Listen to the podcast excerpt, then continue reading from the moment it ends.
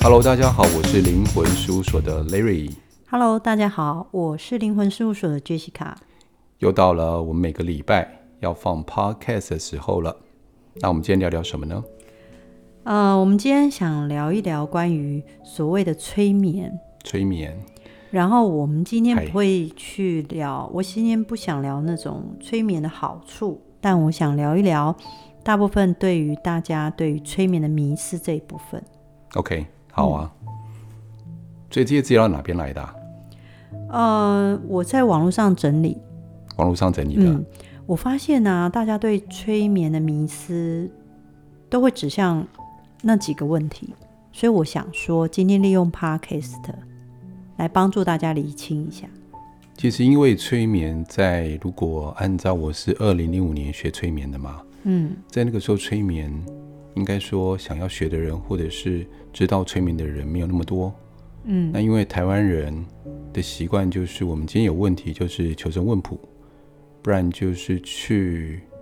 找一些我们比较偏门的方式来处理自己内心的状况，嗯那或者是跟神明聊一聊。所以一直到最近这五年，我大概五年到八年的时间吧，才开始大家比较能够接受所谓的催眠，是因为西方心理学的接受度比较高，所以相对他们对于这种身心灵的疗法，又或者是催眠，相对就比较能够接受。嗯，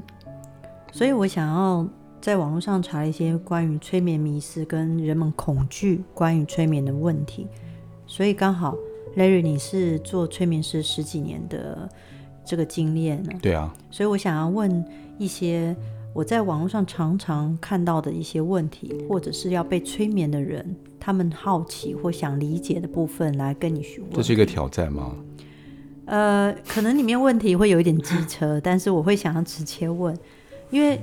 来到面前，通常第一我怕得罪老师，第二我又不敢提出来，对啦，毕竟这个地方是别人的场所嘛，这个催眠室，所嗯别人的以地盘，哎，对对对对对，就啊会不敢。他怕走不出去嘛。所以今天我就帮大家来问一问这样子。 OK，好啊，来，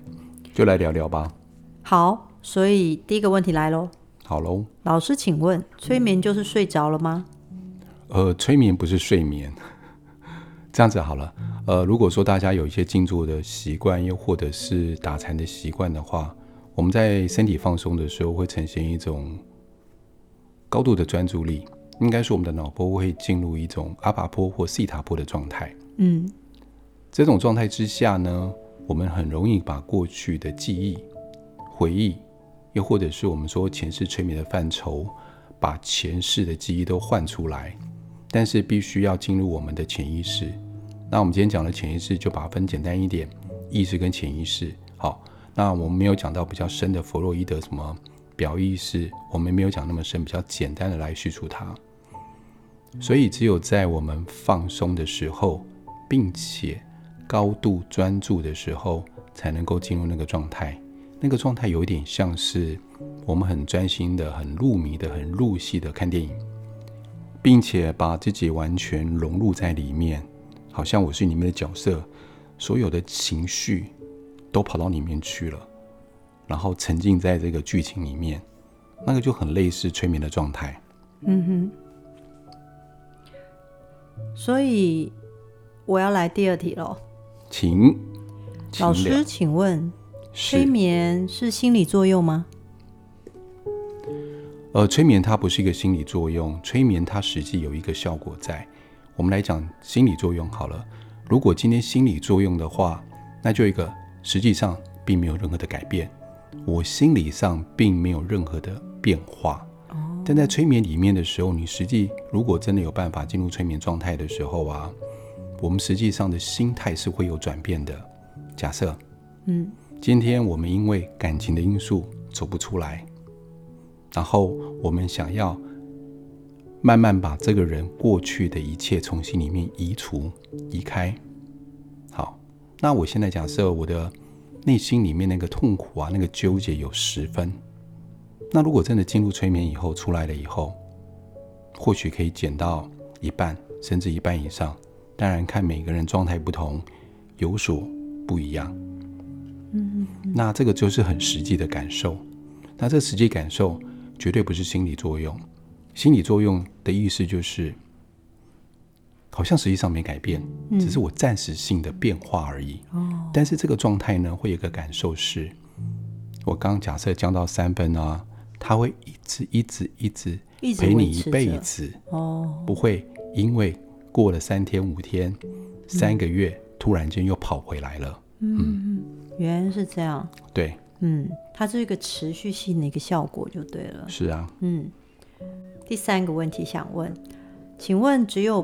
笨蛋才会被催眠吗？还是催眠跟智商有关系吗？被催眠，哦，跟这些没有关系。嗯就像我做了十七年的催眠，来找过我的有一些是在社会上的讲师、嗯老板，在社会上社会上的精英，那有一些是在社会上刚起步的一些社会新鲜人，嗯哦，各式各样都有。那、嗯催眠最主要的是关乎在我们的意识跟潜意识这个部分，我们常听嘛，嗯嗯嗯嗯如果自己本身常常有跟潜意识沟通，比如说常做瑜伽啦，或是静心的人，或是静坐的人，常常有在做这个动作的话，那我们就很容易可以进入到潜意识，也就是我们脑波里面的西塔波，甚至阿法波。那如果说我们没有常常做这些事情，常常用脑，比如说分析师啊，然后或者是工程师，嗯又或者是科学家，比较容易，这不是绝对的哦，比较容易难进入催眠的是，因为他们常常用脑袋在思考事情，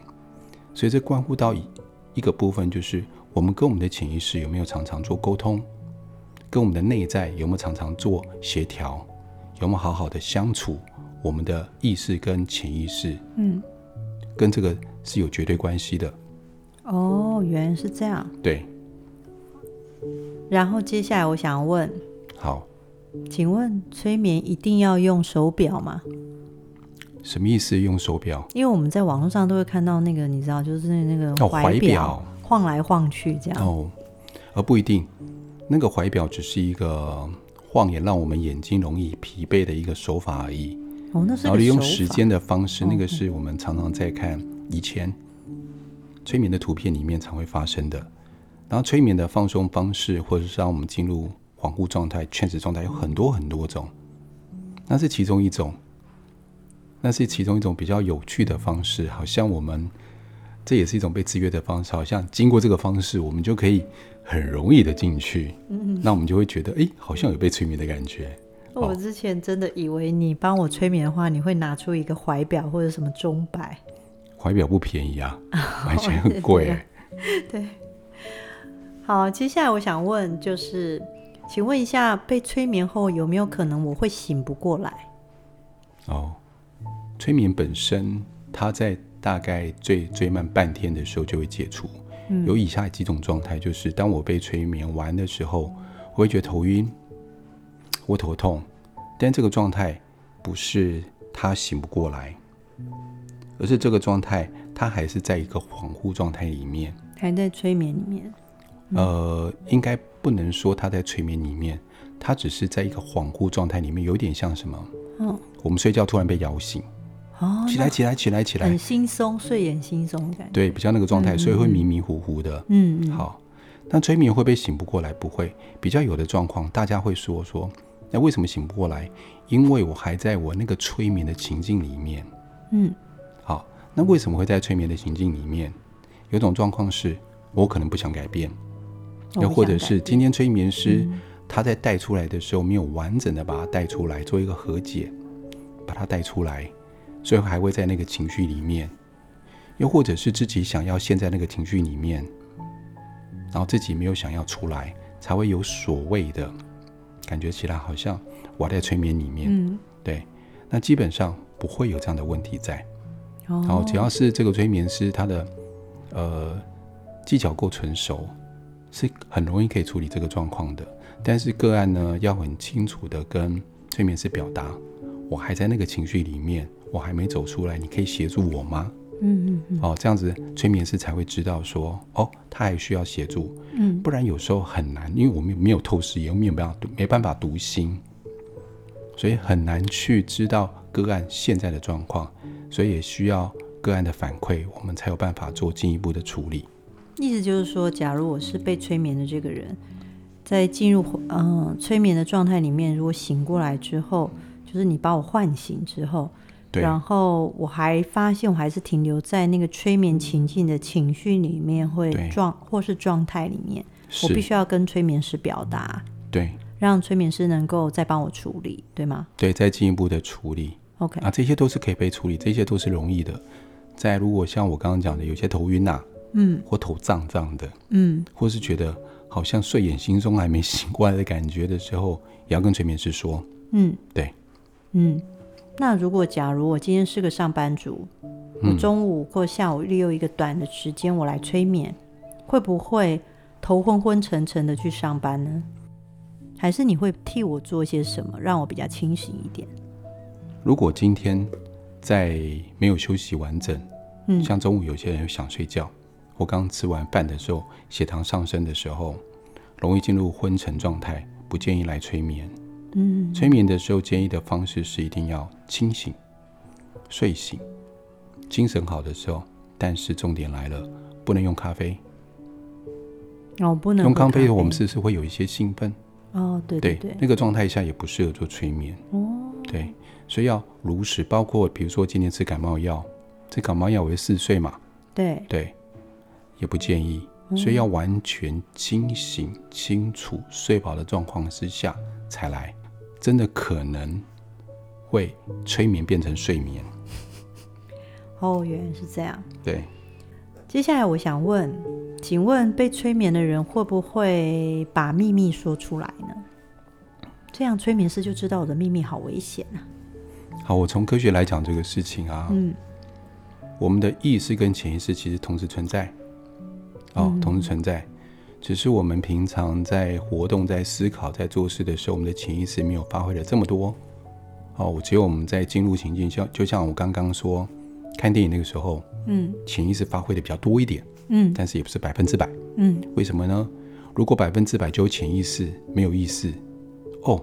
那就危险了。嗯，因为我没办法警觉到周遭发生什么事情。嗯，好。所以说呢，我们在催眠里面可能潜意识发挥的更多了一些，嗯但是意识还是存在，意识可能只留下百分之二、百分之三、百分之五，比平常少了很多哦。好，这百分之五就会替我们做一个警觉，它有点像警卫一样。比如说，今天这个人要你说出你的信用卡，嗯，的号码，在催眠的时候，对，又或者是说出你的银行卡的密码，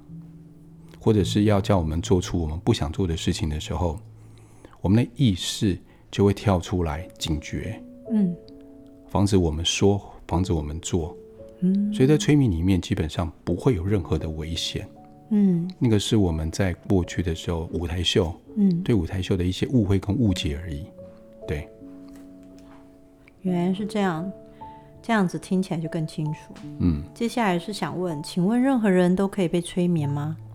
呃，任何人都可以，只是说催眠的程度有没有办法进入到这么深？嗯呃大概百分之二十五的人比较容易进入催眠，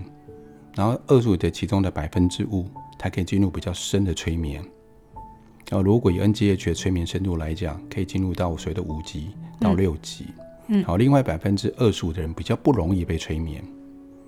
但是呢，其中百分之五是非常非常不容易，但是要经过比较久一点，什么意思呢？他可能要反复做催眠，嗯比如说一次、两次、三次，分次啊，不是同一同一个时间，分次慢慢就可以进入到比较深层的催眠里面。对，那是不是所有人呢都会被催眠？只要这个人愿意处理问题，变、并且他愿意主动想象的状况之下，愿意信任催眠师的状况之下，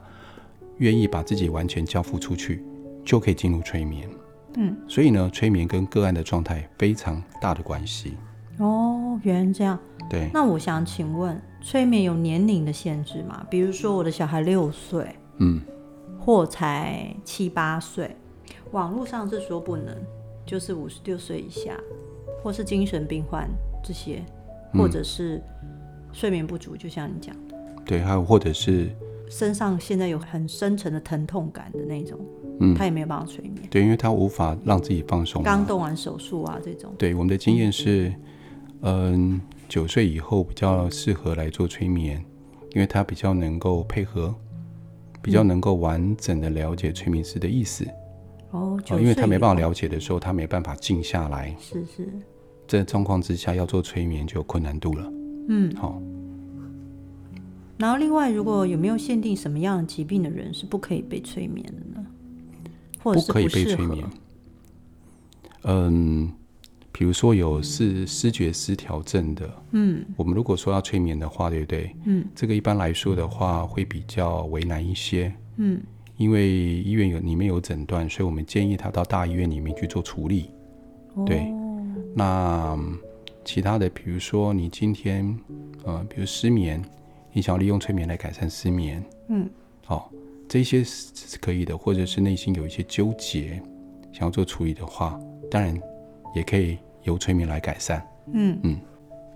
那我可不可以这样讲说，其实被催眠有一些，其实还是有一些限制，包含你说的九岁以上的孩子会比较听得懂催眠时说辞，所以意思就是，如果低于九岁以下的孩子就不建议。对，比较不适合。嗯，然后另外一个就是有思觉失调症的病患，其实会需要医院的辅助嘛，对帮忙。对然后还有一个就是需要睡眠是充足的状态。对，嗯，另外就是比如说刚动完手术这件事，他有疼痛，没有办法集中注意力的、嗯这样的人，是不是也不适合催眠呢？对，如果动完手术还在疼痛当中，身体不舒服的时候，你看他专注力放在哪里？他专注力是放在疼痛上面。嗯，那你要转移那个疼痛到他的潜意识里面去，哦或，转移注意力，那有点难度。你看我们催眠里面的时候，是不是最重要是关于注意力这件事情？是是是，对，哦，只是把原来注意力这放在样，不同的地方那边而已。但嗯，有困难度，这就有困难度了。嗯，嗯对，嗯，嗯原来是这样子。嗯，所以我，我想问说，假如我想学催眠，是每个人都可以成为催眠师的吗？都适合吗？我觉得要有兴趣，嗯并且想要帮助别人，当然是最好的。不然，这催眠也可以运用在自己身上，可以做自我催眠。他有这个动力，想要学。呃，我会这样讲，是因为毕竟这样才不会浪费钱。嗯，因为你光学个催眠，五六万都必须要，台币好对不对？对。嗯但是五六万毕竟也是一个月的薪水，甚至一两个月的薪水，也不是一笔小钱。嗯对我觉得要三思，而不是我今天想说很冲动的想了解一下。除非今天说你很有钱，那你真的想要了解，想要广泛的兴趣，那没话说。但是它真的是可以帮助别人。那我觉得 CP 值很高的意思是，它真的可以疗愈别人，从心里面的那个感受啊，去做一个处理。原来是这样。我在要录这一集的 podcast 的时候，嗯，呃，我的学生有一个问题，其实我们是可以直接回答他，但是我觉得就录在 podcast 里面，因为好他啊想知道，老师，我想知道我被催眠，看到我的前世今生，我想知道那个前世今生是真的吗？没有人可以回答这个问题。嗯，如果能够回答的话，神职人员或许他可以回答这个问题。神因职为人员，就算我用脑波仪器来看，它也只是一个参考而已。对，没有人可以证实这个问题。那前世今生这样的催眠，其实他是在处处理什么呢？除了好奇之外吗？我们来说，这是一个疗愈方式。然后聊我们内心里面有一些，比如说纠结，嗯，或一些不舒服，或者可能感情啦，呃，或亲情上面，或是我看到哪一个人，我觉得很不开心，嗯又或者身上有一些不舒服，但是我从医学上面好像没办法处理。嗯我想借由前世今生来了解一下。那最多前世今生是不是了解有关于感情的问题、家庭的问题，嗯又或者是我可能跟主管，我怎么老是看到他觉得怪怪怪的，嗯不舒服，但是我也说不上来，又或者是呃我老是忘不了我的前任，又或者是我可能有某一些习惯，我想要做一些改变，嗯嗯想要消除。然后这个时候呢，我们的潜意识就会主导出来了。那到底是要年龄回溯，带我们到小时候处理，还是前世去处理？这个由我们的潜意识来做决定。嗯嗯嗯，所以回去以后呢，有人说那到底是真的假的？如果今天纠结在这个问题上面的时候啊，我们是就上脑了。它到底对真的假的？那如果是假的，我我我我这样有效吗？那那那那如果是真的，这样这样才行啊。好，如果纠结在这边，是不是我在催眠里面就上脑了？嗯，上脑潜意识就没办法发挥最大的效用，帮我们做处理这些问题。就像你说，你的集中的这个被催眠者的集中的地方，变成不是在被催眠中寻求帮助，而反而是在催眠中变成找出答案了。对，嗯答案毕竟是脑袋的脑袋对想要处理的事情嘛。嗯嗯嗯，那重点放在，如果说今天假设，哦，你真的回到前世去了，你看到一些你没有办法看到场景，然后，哎，你被唤醒以后，你真的对于过去那些想要处理的部分处理掉了，你感觉到没有那么的不舒服了，嗯，又或者是你今天对于一段伤痛，你内心被抚平了，那这个结果就好了。嗯，就可以了。嗯所以我必须说，真的没有人可以回答这个问题，而且即使即使即使一个神职人员，不管是任何宗教的，他告诉我们的是真的或假的呢？没办法证实。如果今天有个仪器，或者是说我们今天有一个方式可以证明，那我们至少还有一个统一的一个标准来看这件事情。嗯，嗯对，对啊。其实我今天会问了 Larry 那么多问题，其实我自己本身也是 Larry 教出来的催眠师啦。嗯，但是因为网络上有太多对催眠的疑惑，那我跟 Larry 就想说，我们干脆把这个疑惑跟问题录成一集的 Podcast，希望能够真就是给对催眠还在旁边观察，或者是想说催眠到底是什么。啊，然后内心有疑惑的这一些听众朋友们，能够给你们一个比较完整的回答。嗯，当然，刚才 Larry 所说的前世回溯、年龄回溯这些，都可以在催眠师的证照班里面学到嘛。对啊，没错。嗯嗯然后我也觉得那个是蛮神奇的体验，因为那时候我们在学习的过程中，我们是直接被 Larry 引导带进自己的前世的部分，彼此之间互相引导啦，就学生跟学生之间练习。因为我觉得最重要的是，如果今天当催眠师的时候啊，嗯，他本身要能够疗愈一些自己过去，否则今天个案来的时候，我们就会变成给建议啊，你要怎么样做比较好啊？你这样做不对，你这样做不好，那就很危险了。对啊，其实我蛮喜欢 Larry 的那个催眠证照班，原因是因为其实在过程里面，我不是只有学催眠的技巧，而是我可以先疗愈我自己，我先帮助我自己之后。然后在里面有了感觉跟感受，然后再用了催眠的技巧去协助对方，我觉得那是蛮感动的一个学习过程。对，就是以我们身上有一些伤口、伤痛，最起码我们先帮我们的伤口、伤痛先做一些处理。嗯，那等到我们伤口也处理完的时候，我们就变成什么？我们就有才有办法去帮别人处理他的伤口。嗯所以有人问疗愈到底是什么？疗愈虽然网络上可以查什么叫疗愈，其实疗愈可以这样讲，我用一个形容词的方式，比如说这个伤口化脓了，我在痛，但我讲是内心啊，好那个那个化脓在痛，但是呢，我可以习惯它的痛，痛久了以后，感觉就不没有那么痛了，嗯，好、只有注意到它的时候才会隐隐发痛。好，那如果今天我用催眠的方式把这个伤口给抚平了。该擦药擦药，哦，该处理处理，然后慢慢这伤口就好了，是不是就不痛了？嗯连隐隐作痛都不会了。好，而且这个伤口好了就好了，而且是一辈子就好了。所以疗愈其实就是在我们内心里面做这样的处理，嗯，让我们感觉到那个部分不会再痛了。对啊，希望今天这一集关于催眠的问题这个大灾问，然后透过 Larry 详细的回答之后，能够帮助很支持我们的这一群听众朋友们。呃，我也欢迎，因为我们常常在录 podcast 的时候啊，嗯，找不到主题， 那该怎么办？我们只能自己想而已。好，所以如果说呃，听众朋友，如果你们很喜欢我们的节目，而且听着觉得还不错，欢迎你们加入脸书灵魂事务所的粉丝团，你帮我按个赞，按个追踪，然后在里面写出你们想要问的问题，任何你们听过的主题，想要深入问，又或者是你们有想到关于我们灵魂事务所的范畴的任何的题目，都欢迎你们提出来。那我也诚挚的邀请你们，能够来灵魂事务所的脸书的粉丝团帮我们按个赞，这一方面给我们鼓励啊，然后一方面我们比较有动力做下去，因为我我还感觉到这是一个互动，一个回馈，所以我们也需要你们的支持，谢谢你们。嗯，好，那今天录音就录到这里哦喽。 OK，、好，那我们就下次见喽。嗯，拜拜。好，各位，拜拜喽，拜拜。